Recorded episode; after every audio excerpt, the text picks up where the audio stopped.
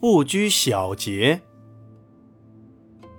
小节，琐事，意思是说，不为小事所约束，多指不注意生活小节。余言是东汉时陈留人，他身高八尺六寸，长得非常威武，力大无穷，被人视为天神下凡。当时，王莽篡权，十分宠幸魏贵人。魏贵人的族人横行乡里，朝中公卿及郡县官员都畏之如虎。于言听说后十分震怒，他采取突然行动，将那些不法的家奴抓进监牢。王莽末年，天下纷争。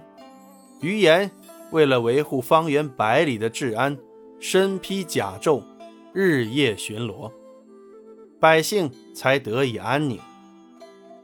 于言在福年节的时候，法外开恩，破例允许监狱里的犯人回家与家人团聚。犯人们对他感恩戴德，最后都能如期返回。有一回。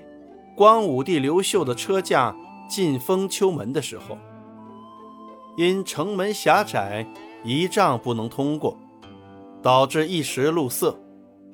刘秀大怒，命令痛打负责此次行动的侍御史一百鞭。于言见状，立即跪倒请罪，说：“城门狭窄是地方官的责任，侍御史没有责任，应该是我。”受责罚呀！刘秀听了，对于言的敢于担当非常欣赏，便赦免了侍御史。于言的深明大义、刚正不阿，在百官中传为美谈，贤名远扬。于言虽然在原则问题上十分精明，但在小事上却从不大留心。所以史传上说他性敦朴，不注意细事，也就是不拘小节。这就是不拘小节的典故。